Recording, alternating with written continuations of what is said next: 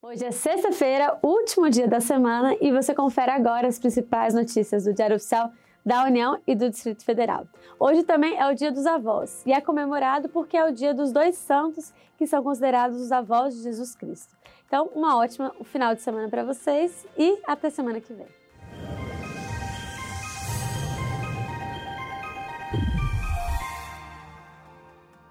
O destaque do Diário Oficial da União de hoje é que o INSS instituiu centrais de análise de benefícios e programa de gestão na modalidade semipresencial.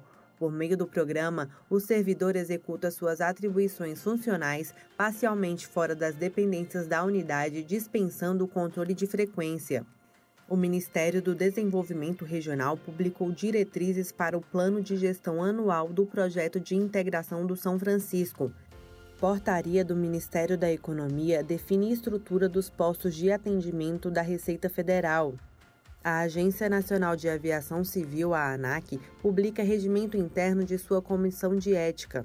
A comissão será composta por três membros titulares e seus respectivos suplentes, servidores públicos ocupantes de cargo efetivo do quadro permanente da agência, que tenham sido aprovados no estágio probatório, escolhidos pela diretoria e designados por ato do diretor-presidente.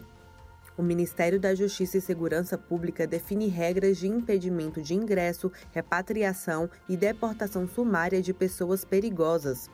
Secretaria de Desburocratização realiza permuta de cargos em DAS e funções comissionadas.